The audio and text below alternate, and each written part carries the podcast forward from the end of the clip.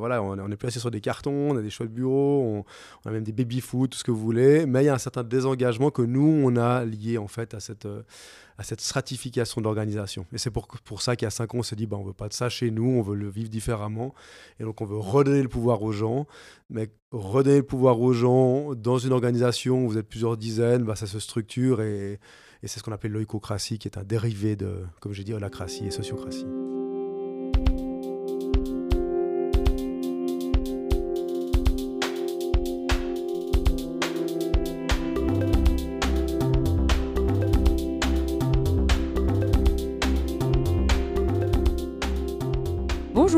Bienvenue dans ce douzième épisode en français de This Works. Aujourd'hui, nous accueillons Christophe Barman.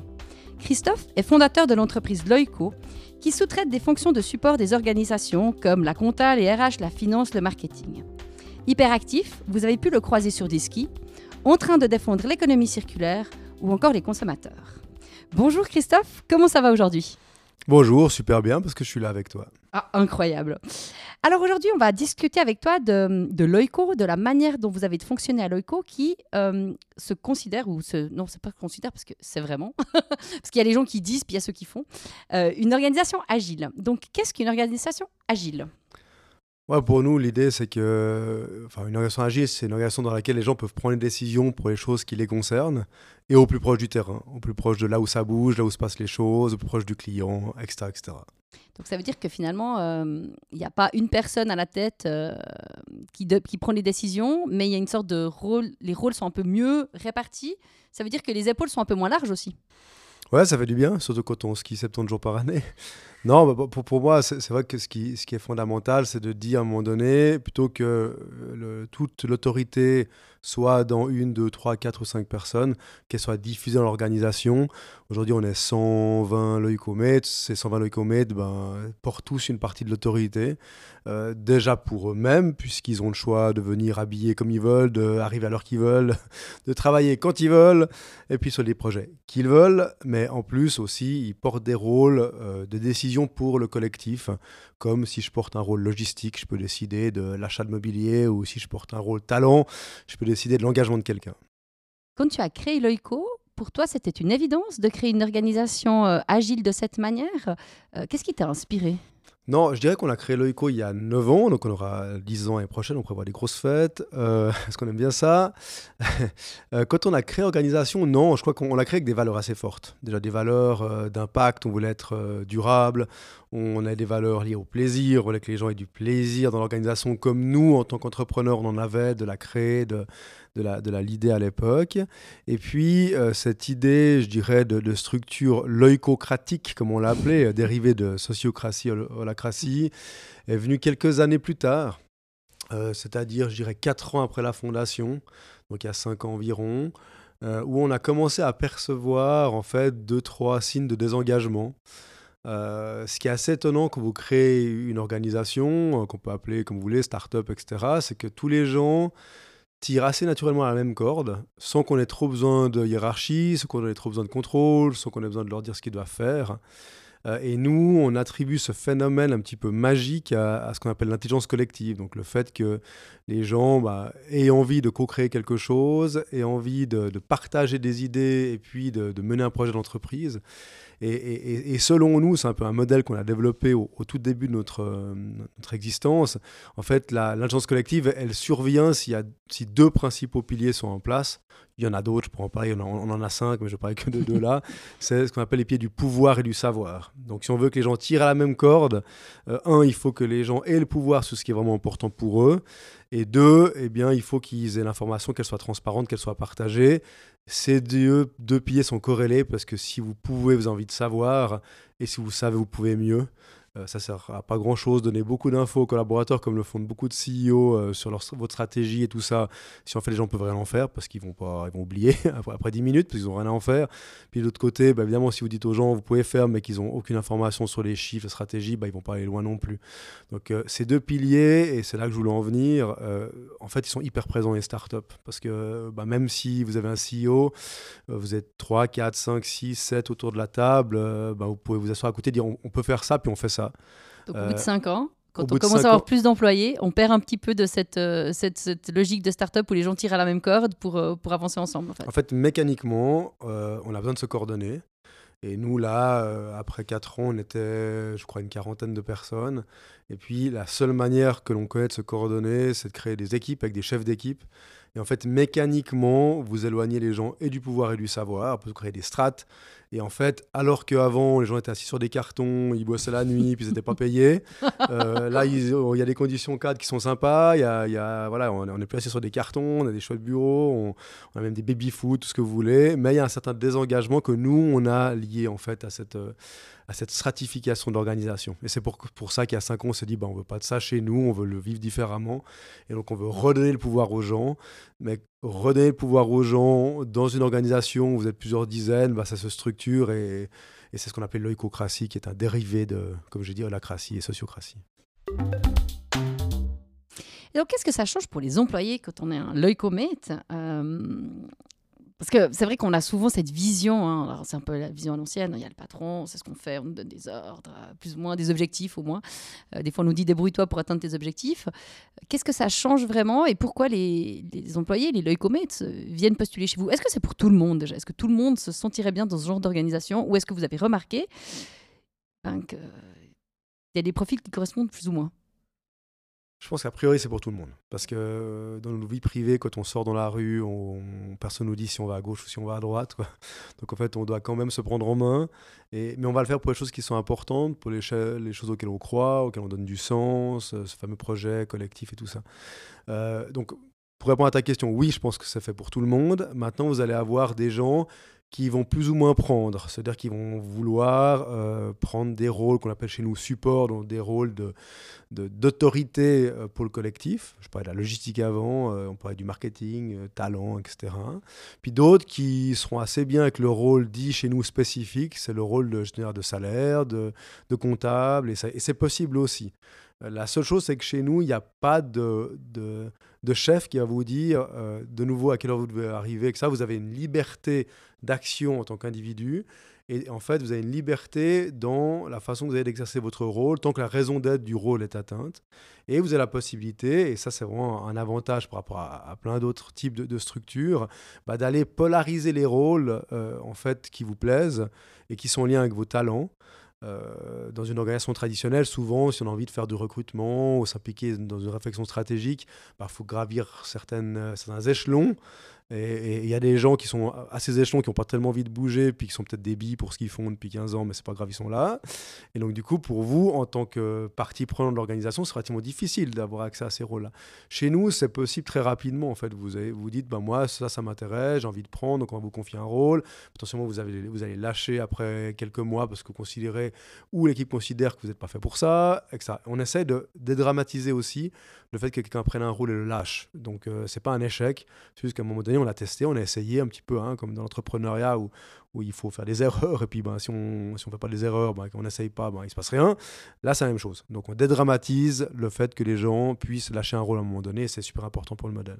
Ce qui veut aussi dire que, dans ce que j'entends, c'est que quelqu'un qui aurait une fonction, on va dire, de support, euh, peut-être, euh, je sais pas, support compta, mais qui a des grandes idées ou d'un coup une idée de stratégie, je sais pas pourquoi, peut tout d'un coup rejoindre une équipe stratégique pour donner ses inputs, puis après retourner à son rôle euh, tout à fait euh, standard, on va, dire. Donc ça, ça permet aussi d'avoir, peut-être des fois sans avoir la charge qu'on peut imaginer dans certaines entreprises traditionnelles, avoir l'input qu'on peut, qu'on, peut avoir et qui permet aussi de, de s'épanouir, sans avoir... Euh, tout ce, qui, nous, tout ce qui nous embête derrière. Hein. c'est ça que, je pense que le problème des modèles traditionnels, c'est que en général, quand vous avez une fonction, elle vient avec un paquet de rôles qui est, qui est prédéfini.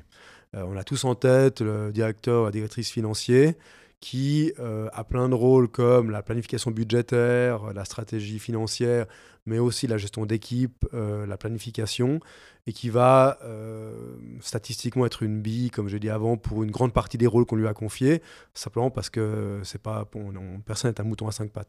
Donc là, l'idée, c'est qu'on va polariser les rôles pour lesquels on a un certain talent et puis une certaine envie. Et effectivement, ça veut déjà dire qu'on va être beaucoup plus dans, bah, dans, son talent. Hein. On va maximiser les chances que les bons talents polarisent les bons rôles. Et en plus, évidemment, on peut tout à fait s'impliquer sur une réflexion stratégique à un moment donné parce que on a apporté, et puis d'autres fois pas, parce qu'on considère qu'on n'a rien apporté. D'ailleurs, dans nos valeurs et les comportements qui sont liés à ça, on a un comportement qui dit, euh, soit on apporte de la valeur ajoutée, puis on s'implique, soit on s'implique pas, et personne va nous forcer à venir à une séance, ou personne va nous forcer à prendre un rôle.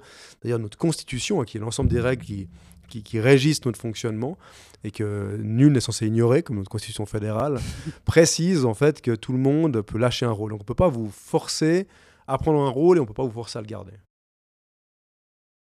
je trouve ça assez incroyable en fait. Ça me donne envie d'aller travailler. J'ai pas forcément envie d'être employé, mais euh, peut-être que je viendrai quand même chez le travailler. et, et, je pense que c'est une, vraie, une vraie tendance enfin, au, niveau, au, niveau, social aussi. C'est qu'on se rend compte que notamment les talents euh, ont envie d'être de plus en plus autonomes on voit des shifts assez massifs. Hein, certains marchés, notamment les US, qui sont, sont un peu précurseurs. Great Dismiss, le fameux. Alors, en l'occurrence, oui, mais, mais juste avant ça, en, 2017, euh, on a déjà eu ce fameux shift du nombre de jobs créés en dehors des organisations plutôt que dedans. Donc depuis 2017 aux US, il y a eu plus de jobs créés en freelancer, en slasher, en entrepreneur, que dans des boîtes, dans des jobs traditionnels. Donc on, voit qu'il y a un déplacement de la force de travail, en tout cas des talents, vers plus d'autonomie, euh, vers euh, bah, la création d'entreprises et tout ça, ce qui est plein de risques comme on le sait, ce qui n'est pas donné à tout le monde, et ce qui en plus est une catastrophe pour les assurances sociales, parce qu'on sait que c'est beaucoup de gens qui payent très peu d'assurances sociales et qui se retrouvent euh, malheureusement assez souvent mal pris en, fin de carrière.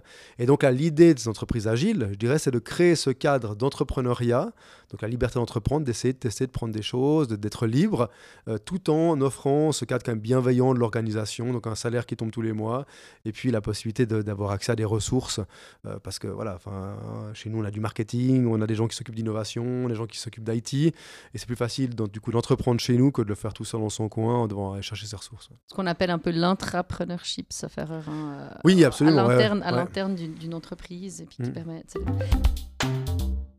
Donc ça veut dire que quand vous recrutez, alors aujourd'hui vous êtes à peu près 120, hein, oui, euh, quand vous recrutez, vous devez avoir des milliers de dossiers de gens qui ont envie de venir travailler chez vous, non? Comment ça se passe? Parce que ça doit être dur de... Non, bah, bon, euh, déjà, c'est une bonne nouvelle, parce qu'en fait, on, vit une crise des talents aujourd'hui. Euh, je disais encore l'autre jour que bon, il manque 130, 140 000 postes en Suisse. Enfin, il y a 140 000 postes qui ne sont pas pourvus. Et en plus, dans les dans les, donc on est quoi 2022, d'ici à 2030, il y a encore 500 000 postes qui vont se perdre parce qu'il y a un million de gens qui vont arriver à la retraite et que 500 000 qui vont arriver sur le marché du travail. Donc purement démographiquement, c'est-à-dire que la guerre des talents, que l'on connaît toutes et tous aujourd'hui, surtout après Covid, elle va arrêter de s'intensifier. Donc aujourd'hui, le, le, seul moyen d'attirer les talents et les bons talents, c'est d'offrir ces organisations dans lesquelles ils peuvent se développer, ils peuvent apporter leurs valeurs, ils peuvent aussi euh, travailler sur leur work-life balance, enfin tout ce qu'on connaît. Et, et pour nous, c'est clairement une question de compétitivité majeure aujourd'hui. Donc c'est une bonne nouvelle. Oui, on a beaucoup de postulations. Euh, d'ailleurs, voilà, on a dû mettre aussi en place des processus plus ou moins automatisés pour les gérer, parce qu'on en a plein, euh, ce qui est super bien. Et il y a une des difficultés aujourd'hui, c'est que ces postulations qui arrivent de plus en plus sont dans la tendance euh, que l'on souhaite, c'est-à-dire cette tendance entrepreneuriale, cette tendance aussi de, vouloir œuvrer pour le monde, parce que Loico est la première Bicorp depuis 2014 en Suisse. Donc on a vraiment intégré au cœur de notre stratégie d'entreprise la durabilité. Et puis, euh, ce qui est intéressant, c'est que de plus en plus, les gens viennent pour ça chez nous. Euh, ce qui fait aussi que quand ils se retrouvent à faire des salaires et tout ça, ils peuvent être aussi déçus. Donc c'est pour ça qu'on est à la recherche maintenant de projets de transformation massive pour que notre business model aussi soit un business model à impact, pour que les gens qui viennent chez nous eh bien, puissent y trouver aussi bah, le sens en, en termes d'impact direct sur les clients, etc. Tu as mentionné Bicorp, je pense que c'est. Alors, on l'entend beaucoup parler, des gens qui. en tout cas, je, connais un peu.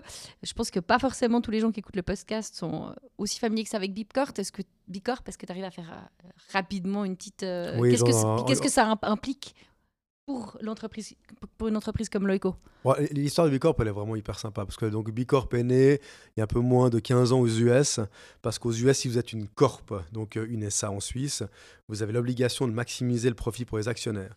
Et si vous ne si vous le faites pas en tant que direction d'entreprise, vous êtes pénalement attaquable. D'accord Donc, c'est-à-dire que si en tant que directeur, je décide de mettre 1% de mon chiffre d'affaires pour planter des, des voilà, un petit peu. Si, si, je décide de mettre 1% pour planter des arbres de mon chiffre d'affaires, n'importe quel actionnaire peut venir et dire non, non, mais t'es pas gentil. il viendra pas vers vous, il viendra vers le ministère public. et du coup, bah, peut vous dénoncer et, donc vous êtes pénalement Donc Chouinard aurait eu des problèmes de Patagonia qui avait son 1% pour la planète. Alors Chouinard, qui est, qui est l'exemple phare des Bicorp, hein, puisque Patagonia est, un des grands porteurs de Bicorp dans le monde et un des, des, fondateurs, en fait, bah oui, il, il, fait partie de ces gens qui ont dit aux US, non mais c'est fini avec cette histoire-là, on veut plus de ça. Et donc on crée le mouvement des B Corps, donc les Benefit Corporation, parce qu'ils veulent le bien. Et aux US, c'est devenu un statut juridique. Donc, vous pouvez être Corp et, ou B Corp. Et si vous êtes B Corp, vous avez l'obligation de balancer euh, People, Planet et Profit, donc euh, les, trois pieds de développement durable. Et donc, bah, voilà, par rapport à, la loi, vous êtes aussi en ordre par rapport à ça. Et donc, il a fallu créer euh, un modèle d'assessment pour définir qui pouvait être B Corp qui ne pouvait pas l'être. Et ça, c'est ce qu'on appelle le B-Impact Assessment, que vous pouvez faire aujourd'hui dans le monde entier, sans forcément qu'il y ait un statut juridique euh, qui existe dans le pays.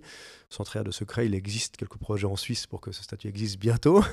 Mais il n'empêche que euh, aujourd'hui, la, la certification, puisque vous pouvez être certifié Bicorp, est, est utilisé, ou le modèle de certification est utilisé pour beaucoup ou par beaucoup d'entreprises comme un modèle de maturité. C'est-à-dire que vous voulez vous savoir où vous en êtes en termes de durabilité, vous allez sur bicorp.org et du coup, vous pouvez faire un auto-assessment, il est gratos.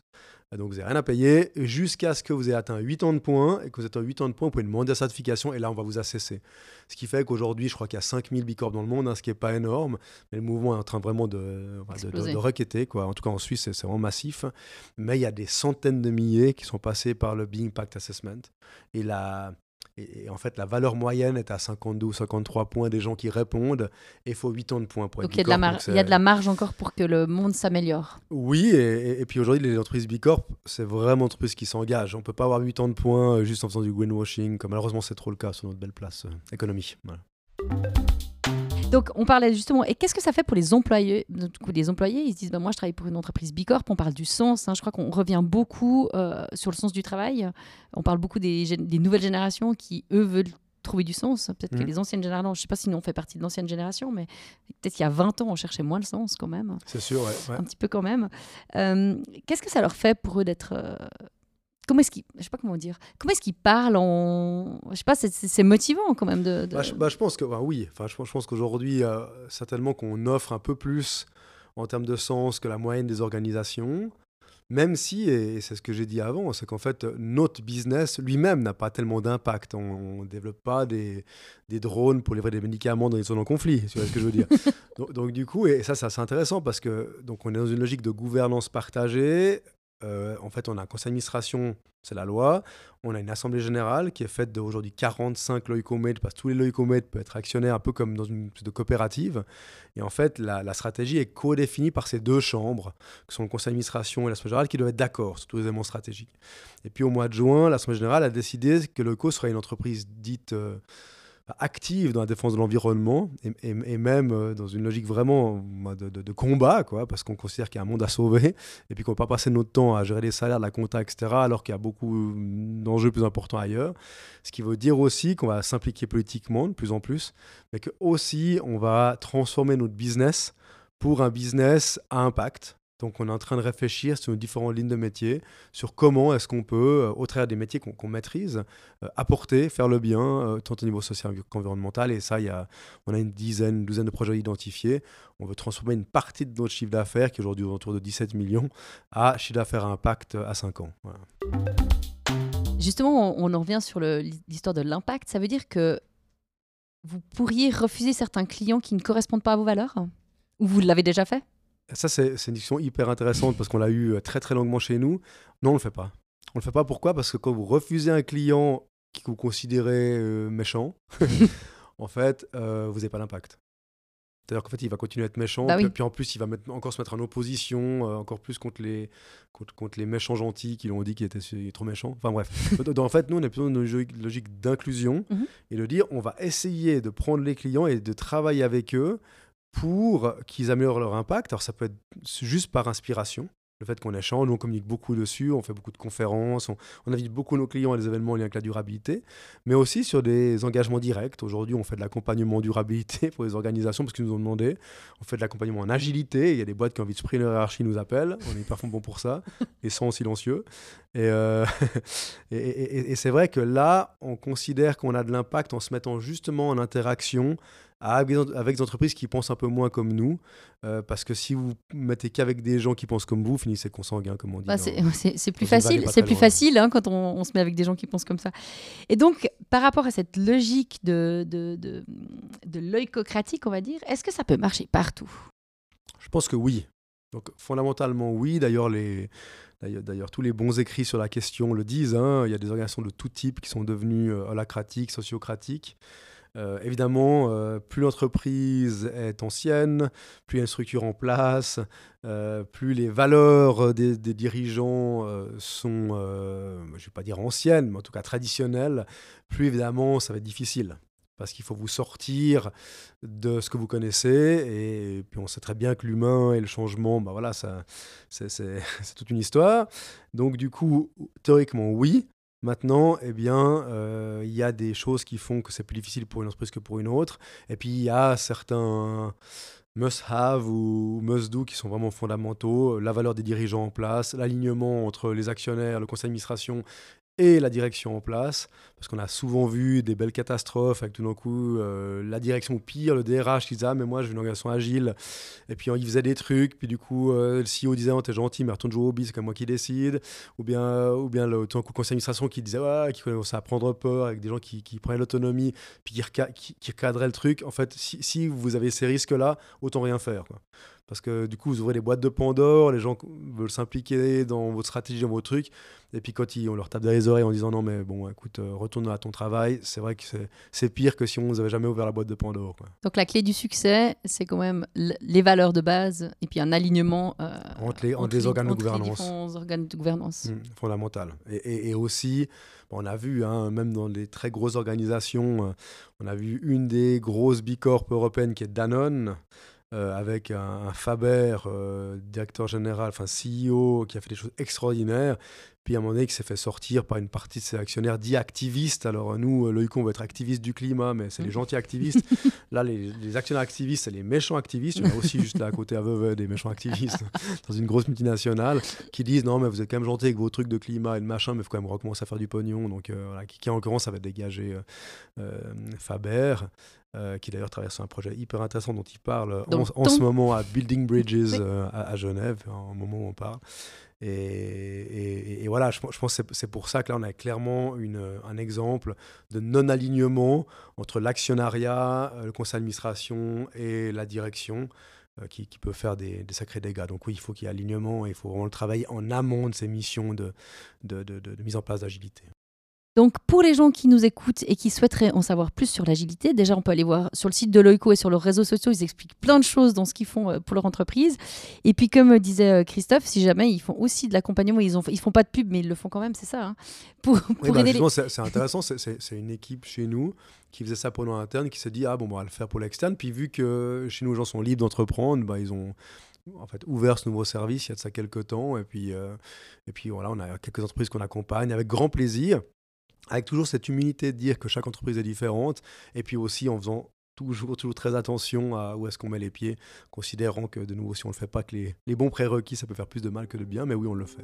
Excellent. Merci Christophe pour cet échange, et puis euh, bonne écoute à vous, et à la prochaine.